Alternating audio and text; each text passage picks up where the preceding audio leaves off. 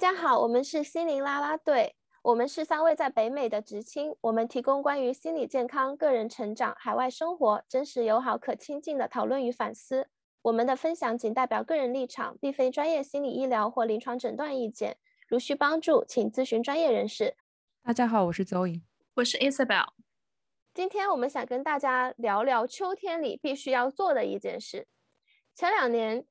其实网上挺火的，大家都在说秋天的时候，大家要喝秋天的第一杯奶茶，要秋天的时候跟喜欢的人做一件事情，来过一个温暖的秋天。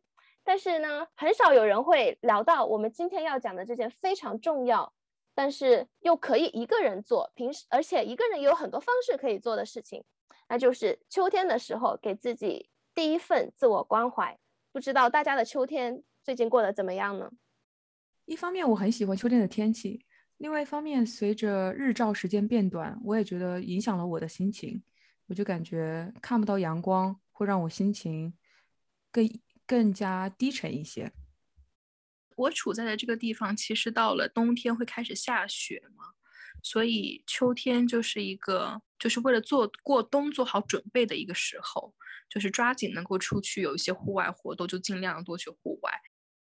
我也觉得秋天对我来说受天气的影响很大，像我现在每天七点起床，有的时候以前夏天的时候七点起床，天都亮了，鸟儿开始叫，哎，星星很兴奋的就下楼出去，呃，出门了。但现在七点起床，天都是黑的，啊，我就非常不想出门，我觉得整个世界都没醒，只有我一个人醒了的感觉。而且之前还能够说早上早点起床出去运动，现在天也。是黑的，就不想一个人走在路上出去运动，好像以前的一些关于清晨的计划都会被打乱，包括晚上也是天黑的很快，也没有什么想要出门的欲望。一看到天黑了，就明明还在散步的或者是在逛街的，就想哎，赶紧回家吧，心情瞬间就荡了一下。我自己是因为工作的原因，我一年中大部分的时间是就是黑着天出门的。然后到了最近，就尤其感觉起床很困难。让我想到冬天那么冷，我还要起床，就感觉更困难了。我也有同感，觉得啊，天都是黑的，为什么我这个时候要起来呢？大自然不就是想让我多睡一会儿才天还黑着吗？听大家讲的都是这种气温啊、气候啊，还有这种天气或者说光线变化给自己带来的一种孤独感。但是说到这个，其实背后是有科学道理的。因为我们要来讲一下什么，可以吗？可以，可以。Jessica，这个过场稍微有点生硬。我我们今天我们今天主要想要分享的其实是跟情绪有相关的。然后之前我们准备的时候，我们也是提到了这个叫做 Seasonal Affective Disorder，季节性情感障碍，基本上就是多发于。在秋冬时候，随着光照的变化，人的情绪会出现一些情况。那主要的、主要的一些症状就是会感觉精力值比较低，然后情绪呢比较的沮丧，会有一点点像类似于抑郁症这样子的一些情绪，有这样子的抑郁情绪在。然后在临床上会说，这个需要持续两年的时间。都能够有这样规律性的，随着季节变化而产生的情绪低落，才会被诊断为季节性情绪障碍。但是如果大家有任何的相关的，是需要跟专业的心理专家去进行诊断和求助。Seasonal affective disorder 它主要是在临床上有两个激素的变化而导致的，一个就是血清素，血清素会降低，那血清素是一个让人感觉到愉快和。稳定的一个激素，这个激素的分泌会因为季节光照的原因而降低。那另外一个就是褪黑素，褪黑素的分泌会增加。褪黑素就是我们所知道的这个帮助你更好的去入睡的这样子一个激素。我的知识又增多了呢，谢谢伊思宝。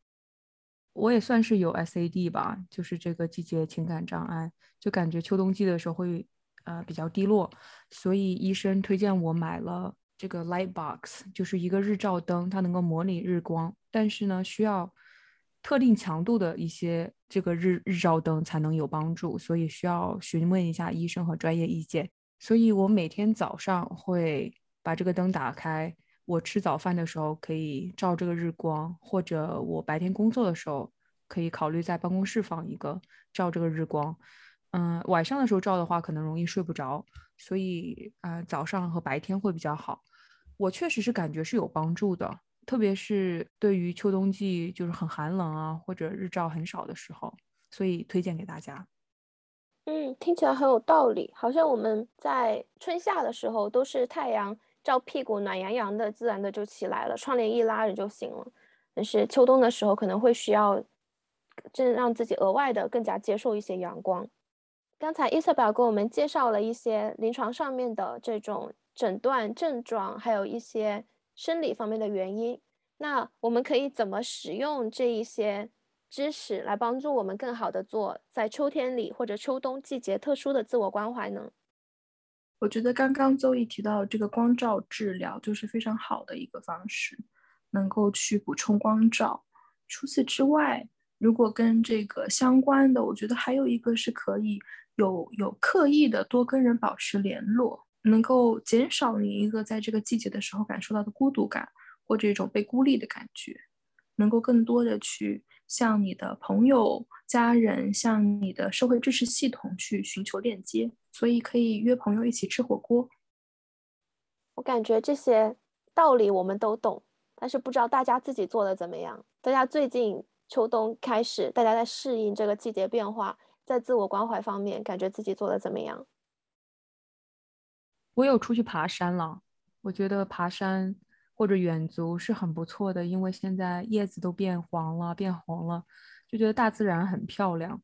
所以做一些这种计划，有计划的在大自然里面花一些时间，特别在天气好的时候，我觉得对，特别是就是难得晴天的时候，可以出去出去晒晒太阳，我觉得还是就是感觉秋高气爽，还是很开心的。但是如果阴雨绵绵的话，确实有，有时候会影响心情，也会觉得有点变懒了吧？就觉得，对啊，天这么快就黑了，我就不要在外面浪荡，我就 早点回家吧，就这种感觉，就很想窝在家里，就不想出去干别的事了。确实需要有意识的去，就是为自己安排一些自我关怀的项目吧。我觉得，我也有做邹宇说的这些，就是阳光比较好的时候去爬山，去外面走一走，嗯，增加一些活动。然后除此之外，我还有做的一个是，因为本身秋冬的时候就比较的容易感觉疲倦，然后能量比较低，所以我有刻意的去延长一下我的睡眠时间。然后我觉得增加了，我现在增加了半个小时的睡眠时间，嗯，就是把我的入睡时间提早半个小时。我觉得对于我第二天保持我的好的精力是有很协助的效果，就可能这个这半个小时就能够很大程度。让我第二天的情绪比较稳定，在一个比较好的状态，然后能够应付，能够去负荷我的工作。我有类似的做法，我之前一直也很懒得出门，就是让我自己提起精神出门，我觉得很累。一想到要换衣服、要换鞋、要把自己穿得暖暖的再出门，我觉得一想到就很累。但是每次各种原因，我出门的时候，我就会后悔说：“哎呀，为什么没有早点出门？看这个空气多么的新鲜，这个天空，这个叶子多么的好看。”所以我感觉，当我能够有到一些外界的动力来帮助我加深一点内在的动力的时候，我能够更好的做到这些自我关怀。比如说，有一个同伴，他会拉着我要出门，或者是有每天有必须要。出门的一些项目，就我设置一些在外面干的项目，比如说每天要上班，然后我可以选择在室内上班，在家里上班，但是我会每个星期要再出门三天上班，然后通勤走走路这件事情就会让我感觉有很多的很多心情的这种改善。然后另外一个事情，我最近在做的就是，既然晚上的时间长了，我就增加我晚上活动的时间。做活动的时间可以只是跟朋友打个电话，可以是网上开个会，但是我现在是把我自己每一天晚上都安排了一个事情，因为如果我不安排这个事情，我通常就会在家躺一天看一天的电视，但是我并不是真的想看电视，只是我会想要说有点声音啊，有点围绕我陪伴我的感觉，但是现在。因为有一个固定的点，我安排了这个事情要去跟这个人聊，或者跟这个人开会，我就能感受到我这个虽然漫漫长夜，但是他还有是有一件事情被充满的，我今天还是呃有一个在掌控我自己生活的感觉。很好，很好，我也是这种感觉。就是如果你不提前去设定计划的话，不把这个事情排在你的日历上，这件事情就不会发生。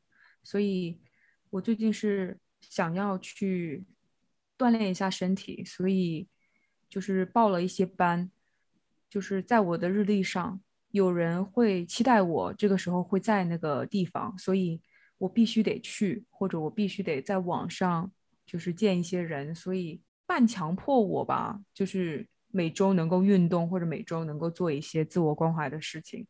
所以，我发现花了钱就是有奇效，就是 就是花钱请人逼你，我觉得还是蛮有用的。就是如果这件事情是一个，因为每个人每天的这个这个意志力是有限的，比如说你意志力有十个点，你用来上班呐，用来学习啊，用来做饭就已经用掉很多点了。所以你要怎么办？你就花钱买点数，就是花钱让别人用他们的意志力。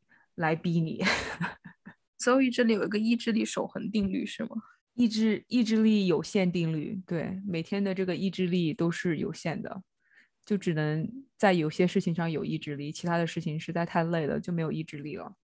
我在这里我会想到我最近我最近学习也不叫学习，我最近的一点感悟，因为我记得很多期之前我们在分享 self care 的时候，当时我对于 self care 的理解。就是对于自我关怀和爱自己的理解，会会把它理解成一个做一些让自己 feel good 感觉好的事情啊，或者让自己舒服的事情。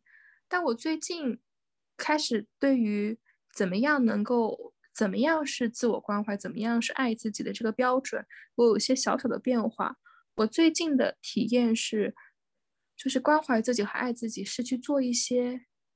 让自己会对自己产生积极的评价的事情，就是它未必在当下你会感觉很舒服，可是从长程来说，你会觉得这些做的这些事情会增加你对自己的积极评价，会增加你的自尊。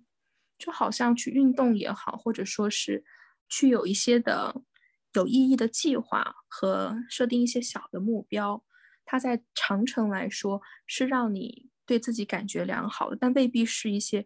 非常非常当下很很舒服的事情，但是这些是小的，并不是一些非常宏伟的、非常大的，或者说非常的强迫自己的事情。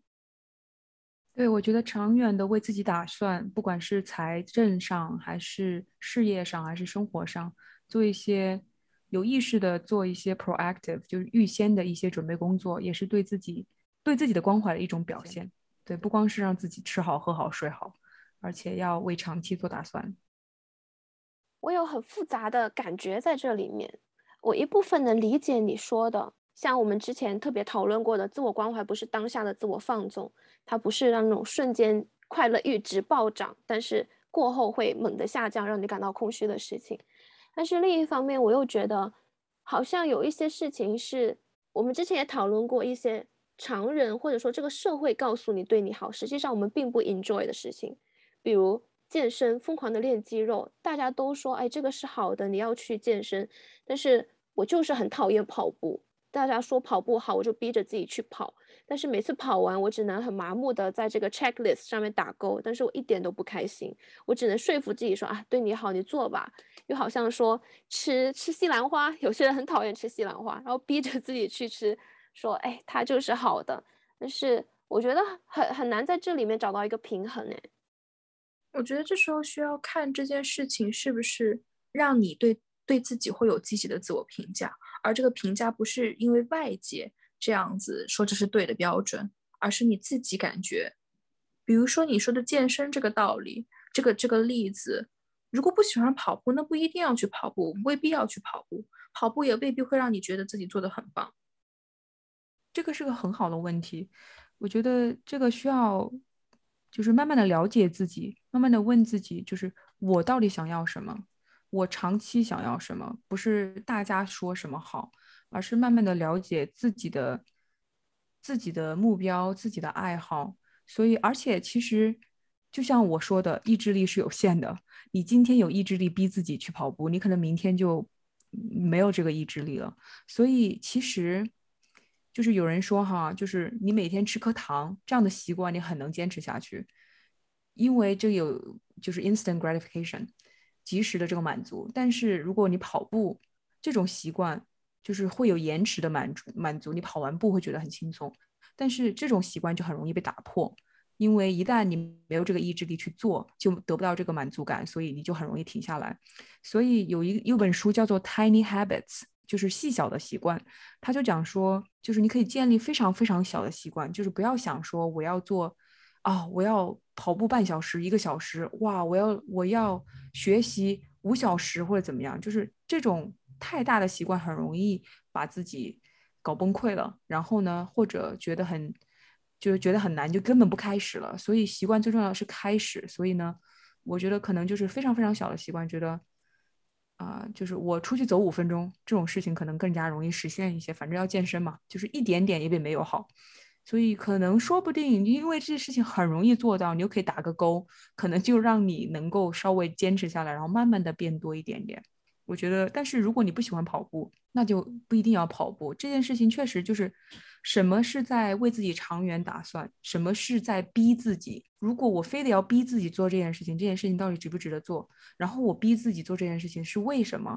然后我有别的方法让自己少一点痛苦来做这件事情吗？或者多点愉悦来做一件事情吗？我听歌来跑步之类之类的。我觉得，与其非常暴力的去逼自己，不如好好的跟自己沟通、商谈，了解自己到底为什么很抗拒，然后慢慢了解，就是。其实跟自己就好像自己跟一个小孩的关系，就是你需要我们有这个小孩在我们心中，就想玩、想满足，不想工作、不想累。所以呢，你要好好的跟他沟通，然后慢慢的培养他去养成一些小小的好的习惯，然后说，你看这件事情现在得做，嗯，如果不做的话，明天会很痛苦。所以呢。我们是不是今天先做一点点呢？这个小孩子就说不想做，然后你就说那可不可以把这个文件夹打开先看一眼呢？我不想看，啊，那你休息五分钟再看可不可以呢？嗯，好吧，我考虑一下，就是这样。我觉得有的时候跟自己确实是这样，然后你拼命去吼这个小孩的话，可能这个效果并不好，就是循序渐进，循序善诱。我觉得刚才大家都提到了非常好的一点，就是首先要了解自己，然后。选择一个在秋日里自己感到最脆弱、最容易不稳定的一个小目标，然后朝着这个长远的目标来制定一系列的计划。最后，我想邀请大家在这里跟大家立一个 flag，每个人来分享一个你想要在这个秋天达到的一个小目标。我们可以，也许在未来我们春夏的时候有机会可以跟大家再回来 review 一下，你是否做到了这个自我关怀的小目标。早点睡觉。这是我的目标，非常好。长夜漫漫，但是早点睡觉。听起来听起来很像微信公众号的题目。长夜漫漫，早点睡觉。我的 flag 是因为秋天既是一个特殊的季节，也是我入职然后开始工作，然后人生转折的一段时间。我感到有很多双重的这种压力在，所以我希望。成为知青的第一个秋天，能够有更多的自我觉察。我的 flag 就是每天都要记录一下自己的状态，嗯，无论是我在工作中的状态，还是我工作以后个人的这一种日常的状态，我希望可以回头来更增加更多的自我了解，然后也可以看到自己一路的成长。对的，想到 tiny habit，所以每天写一句话也可以。好，谢谢你的提醒。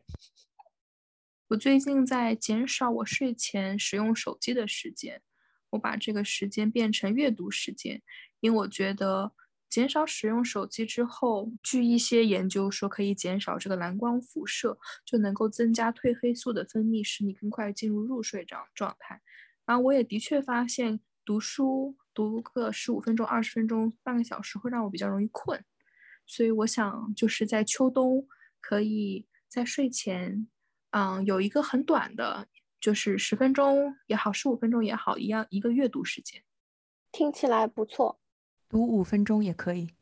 你别这么说，最开始听你们这样讲，我以为大家会制定一些很小的这种 habit，结果讲出来大家都这么宏伟，我也不得不说出一个宏伟一点的。我本来想说，我可以每周喝一杯热茶。也可以。好啊，这个很好啊。那我提早十分钟睡，我也是提早睡了吗？提早一分钟这个是个。很大的哎，我以为我们大家会讲一些很小很小的。我想说，哎，我每天喝，我每周喝一杯茶，每周泡一次茶喝，挺好的，我觉得。那我们要重新讲一遍吗？不用不用，这也挺好的，没有没有必要。但是我想说，哦，等会儿这段可以剪掉，剪剪掉。我刚刚觉得我介绍 seasonal affective disorder 并没有介绍的很好，我觉得我介绍磕磕巴巴的，很像在做一个并没有准备的 presentation。所以，如果那一段不行，Jessica，你可以把它剪掉，你重新补充。行，我觉得你讲的很好。对啊，我觉得你讲挺好的，我一点都没觉得你没准备好。秋天里的第一个自我关怀，原谅自己的第一个 presentation。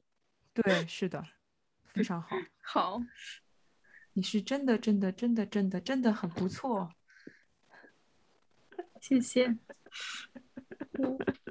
今天我们跟大家一起讨论了自我关怀，我们一起分享了自己目前自我关怀中的困难，为什么在这个季节容易出现这样的困难，再结合这个季节容易出现的这种特性，来增加我们自我关怀的内容，希望大家可以有所收获。同样知道，在这个秋冬季节。你的情绪的变化并不是一个人，并不是孤单的。我们有很多的人在跟你同样的，在这个秋日中感到很难以自我关怀。也希望你听了这一期能够更加有动力去做一个自我关怀的长远目标。感谢大家的收听，祝大家秋天快乐。